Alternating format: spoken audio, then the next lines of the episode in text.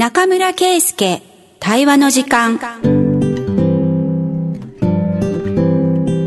この番組は那覇市議会議員の中村圭介さんに議員としての活動報告や現在の取り組みなどお話を伺います。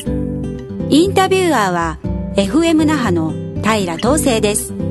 それではお楽しみください。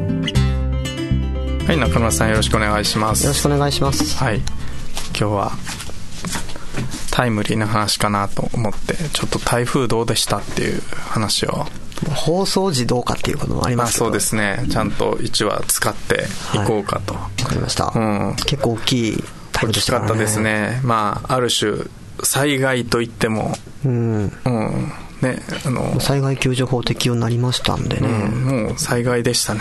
はい我々台風慣れしてるってあたからも思われてるし自分たちも思ってたけど、うん。そうでもなかったなってう思って。ん。まあ日頃の備えみたいなものはやっぱ改めて考えさせられた回でしたね。なんか沖縄島まああえて沖縄島というと本島ね。本島ってなんだかんだ言ってもこのぐらいの台風って例の10年ぐらい前の2号の時以来で間に1回ねそこそこ大きいのが来たっていう意味では数年に1回とかなんですよね。うん。と迷走台風もちょっと久しぶりだったなって感じですよね、そうですね。あのくの字に曲がるっていうやつ、あれ最悪のルート取りだから、それも考えてもあの2号以来。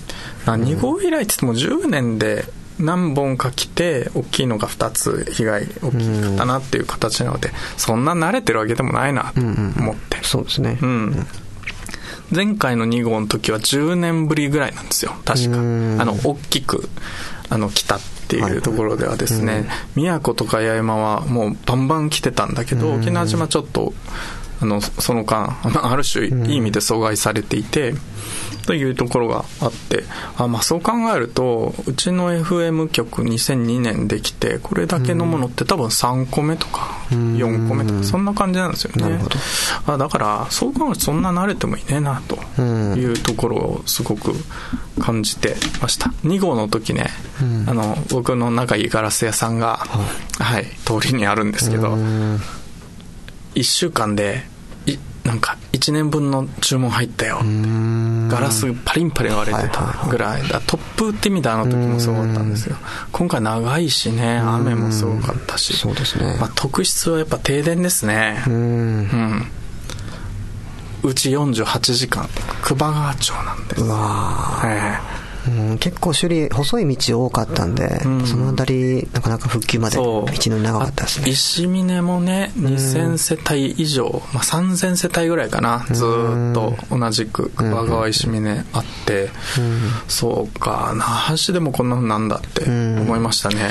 まあ、寺町鳥堀町の一部も結構長い時間停電してたみたいですからね、うん、なんかね高をくくってました。あの那覇はそんなにないって、まあ、実際ないし、うん。これまで少なかったですよね、そうそう。そうまあ、停電してもすぐ復旧するってイメージでいましたけどね。例の2号の時き近所町住んでたんですけど、ん。一晩だけうん。だった。だから9時間ぐらいかな、うん。まあ、あもうちょっとか。それでも12時間以下で、うん。うん。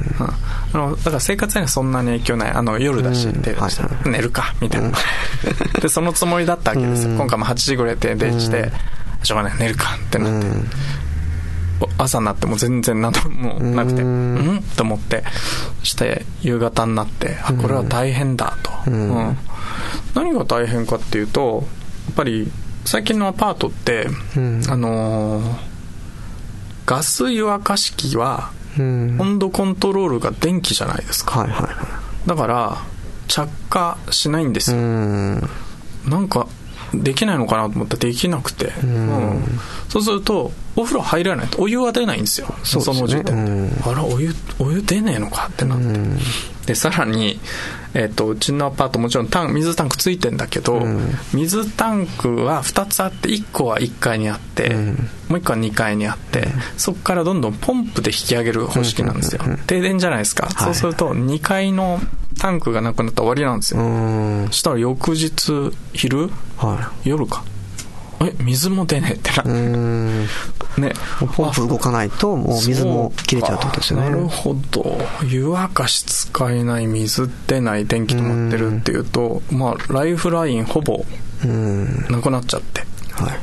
あの、今回、警戒はしてたので少し、あの、ななんだ、カセットコンロ。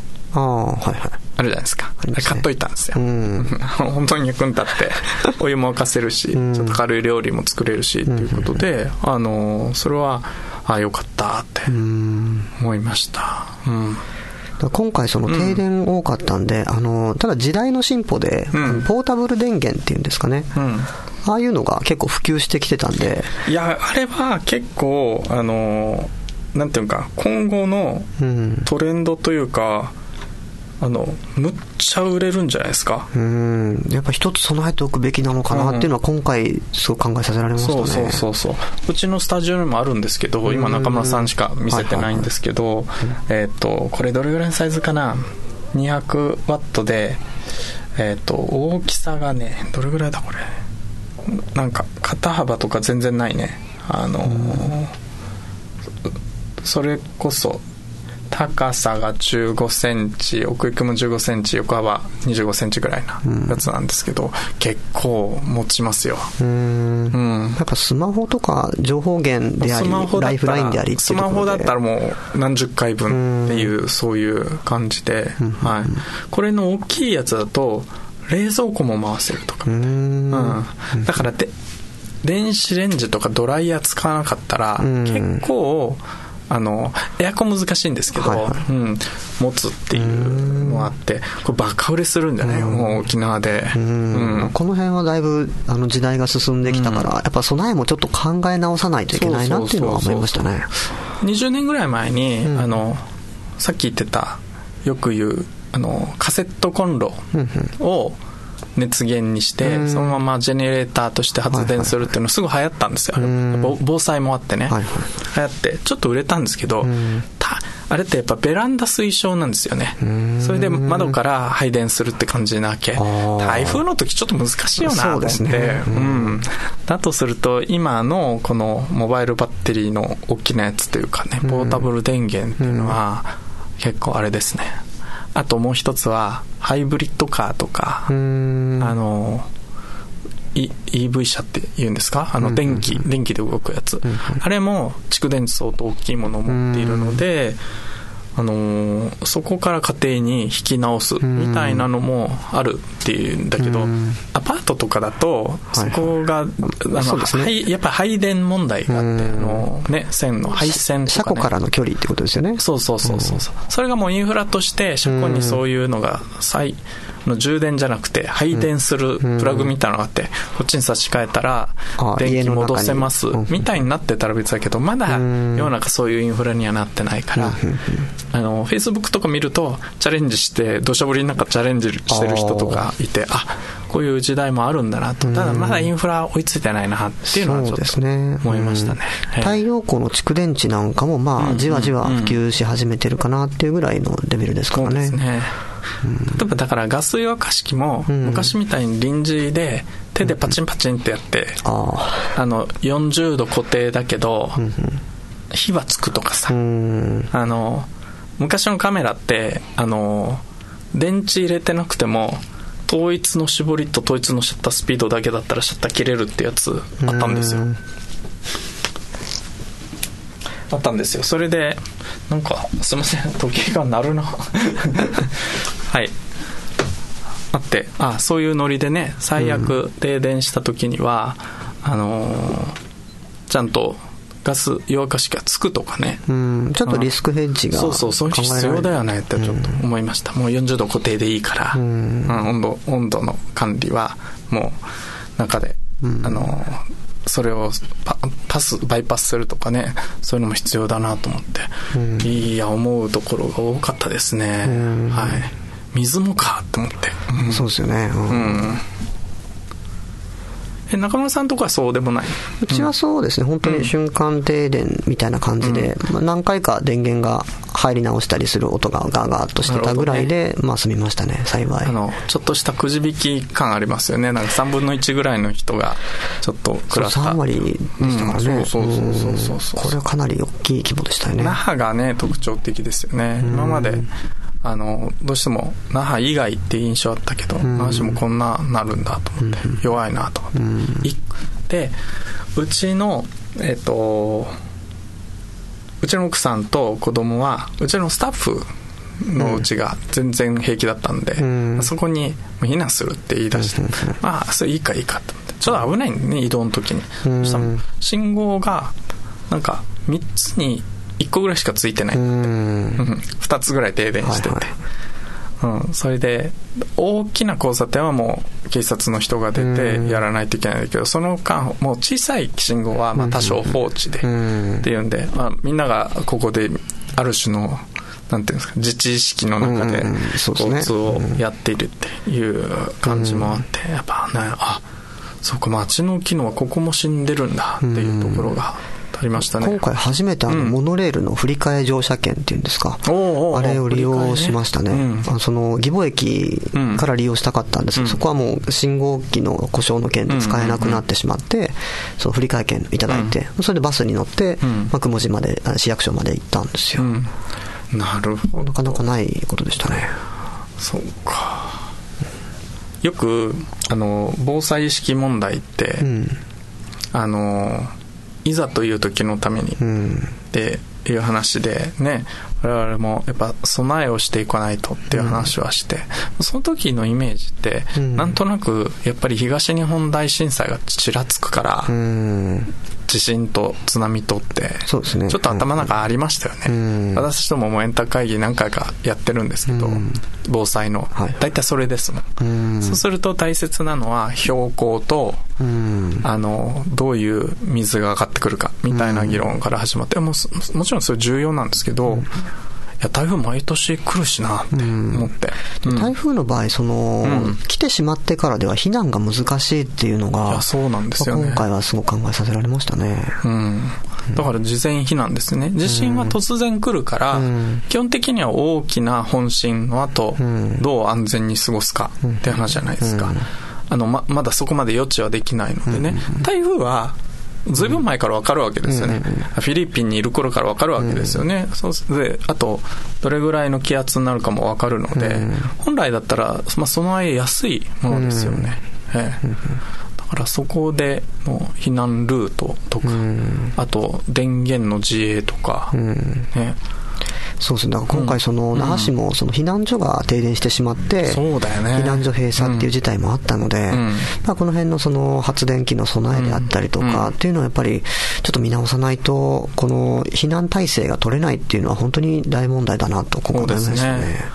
まあ、予備電源、まあ、ジェネレーターを、うん。まあ、何個か置かないといけないと。うんで、その場合の電源が、まあ、ディーゼルかガソリンかですよね。だからそれ、じゃあガソリンずっと保管しておくのかとか、まあ、経由でもいいと思うんですけど、それをお保管することってやっぱ場所コストもかかるし、ね、それをつなぎ替えてとかっていう、まあまあ自動化できるのかもしれないですけど、ということもあるし、やっぱそこの備えって、ぱちゃんとやってないと避難所じゃないですよね。そうですね。うん。だから公共施設として、漠然とその避難所に指定されてたりはするんですけど、公共施設だからまあ避難所にしとけって感じですよね。だけどそこにやっぱ機能が必要で。そうですね。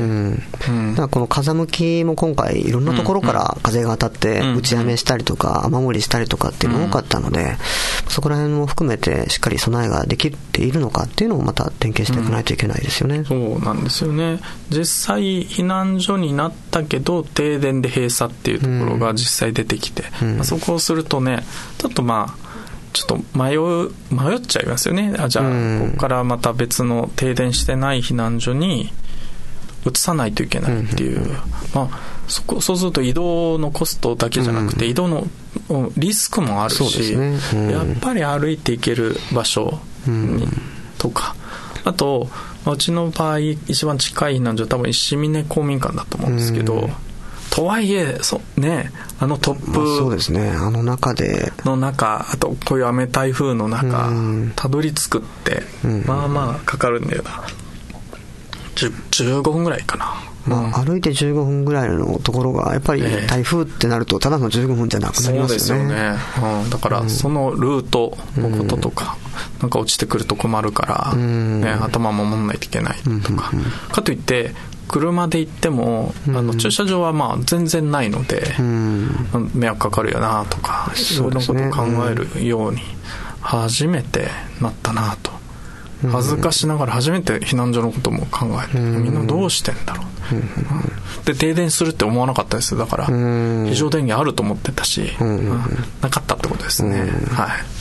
これってやっぱりちょっと提案っていうのを持っていかないといけない部分かもしれないですね、ここに学んで、だけどそこにコストがかかると、だからまあここへの税金投入に関してどういう議論するかですよね、そうですね、うん、次の議会で上がってきそうな話ですかね。そうですまあ、うん、あの全議員等しくその県内で被災しているので、うん、それぞれの現場でやっぱり見えてきた課題、届いた声っていうのが、まあ、次9月定例会でおそらくいろいろ出てくるだろうなと思いますね。なるほど。今は市民防災室が課になったんでしたっけ？そうですね、はい。はい。そこが、あの、まあ、彼らもちょっといろいろレポートをもとに、ちょっと施策作っていかないと、そうですね。あ台風の方が日常の準備必要だなって思った台風でしたね。うん、あの避難所の話ってね昔の円卓会議で本当に12年ぐらい前の円卓会議でその話をしていて、あの人工呼吸器とか、吸入器とかあるじゃないですか、はいはいちょっとだけどあんまりつかないんですよ。ちょっと電気使うやつ、あれを自宅であの、使うことで命を長らえるというか、安定させるというか、そういう方々ってあの時点でねあの数百名レベルで那覇市にはいるっていうのが分かってるんです。よ、その時にだからそういう人たちはやっぱ電気命綱だから、あの電気を探すんですよ、うん、電気探すって言っても大体決まっていてあの病院が、病院は予備電源あるから、うん、あのそこに行ってコンセントをもらうと、ただベッド足りないからあのなんか、のなんか臨時のベッドみたいなあのストレッチャーみたいな。そうそうそうあれをちょっと細いけどあれを並べて、みんなであのえっ、ー、となんていうのかやり過ごすっていう、ことを病院でやってるっていう話を聞いてだけど避難所ってやっぱそこ期待しますよね。うん、だからまあ避難避難所の電源問題は議論の中心かもしれないですね。すね。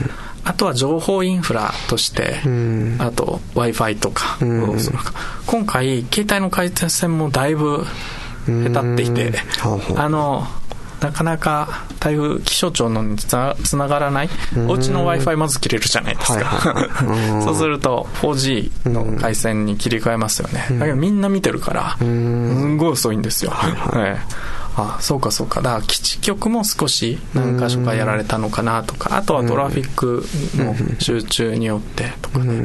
あそうすると携帯はもちろん最後の命綱だなと思ったんだけどそれをあの回線ちゃんと守っていくっていうのも今重要だなと思いました、沖縄電力の、えっと、停電情報のやつって今はね各町ごとに何世帯で今がどういうステータスかっていうのが分かるんですね、あれはちょっと安心しますよね。だけど、あ、ま、ま、また、ま、まだか、まだ調査か。うん、全く情報がないよりは、少しでもね、はい、進んでるのかどうか分かるだけでもだいぶ。緩和になるわ、うん。聞いたらもう、だいぶ前からやってるシステムらしくて。こんなの1時間に2回ぐらい見て、ね、あ、そうか、こうなってるんだって。あ、ここは開通した、よかった、とかいう話を。あ、崎山が先だったな、とかっていう。ちょっと見ながらですね、あ、もうちょっとかな、と思って。あ、だけど、そういうことを、電力会社は一個一個更新してるんだっていうのは、尊敬するなってちょっと思いました。はい。ここはちょっとだけど総括ですね。あの、ここまで復旧時間かかったっていうのは、どういう原因なのかっていうのは、やっぱちょっと聞いてみたいですね。まあ、単純にこんなに足が遅いっていうのが、やっぱ、うん、普段とは違うことでしたよね。過ぎないと作業もなかなか、作業がね、はかどらないっていうのはあるかもしれないですね。まあ、ただ一度聞いてみて、これはまあ全県的な議論だと思いますけど。ぜひこの専門の方をお呼びして、またちょっと番組でもお話聞きたいですね。聞いてみたいですね。ちょっと次回以降のゲストで、少し専門の人をお呼びしてというぐらいな規模でございました。はい。え、お時間なんですけど、大体。なんか、告知とか、最近トピックとかありますか？最近、うん、トピックらしいトピックっていうと、まあ、エンタ会議出たよとか、終わったイベントが。エンタ会議は次回のテーマにしようかなと思ってますけど。じゃあこれからあれですね、9月議会の準備っていう感じなんですね。すねまあ、議会の委員会なんかもこうシャッフルというか、もう一回改選になるので、うん、まあ、新体制でまた、ね、そうね、もう市長も新しくなったけど、まあ割ともう体制としては決まって、うんうんで議会も2年折り返しで、また委員会改選で、で議会改革の組織もちょっと再編してるので、ちょっと新たな気持ちでまた2年間で、後半2年のスタートって感じですね。改革の方のね、はい、あそれはじゃあまたどっかで聞かせてください。はい、ということで、中村さんお時間でございます。ありがとうございました。ありがとうございました。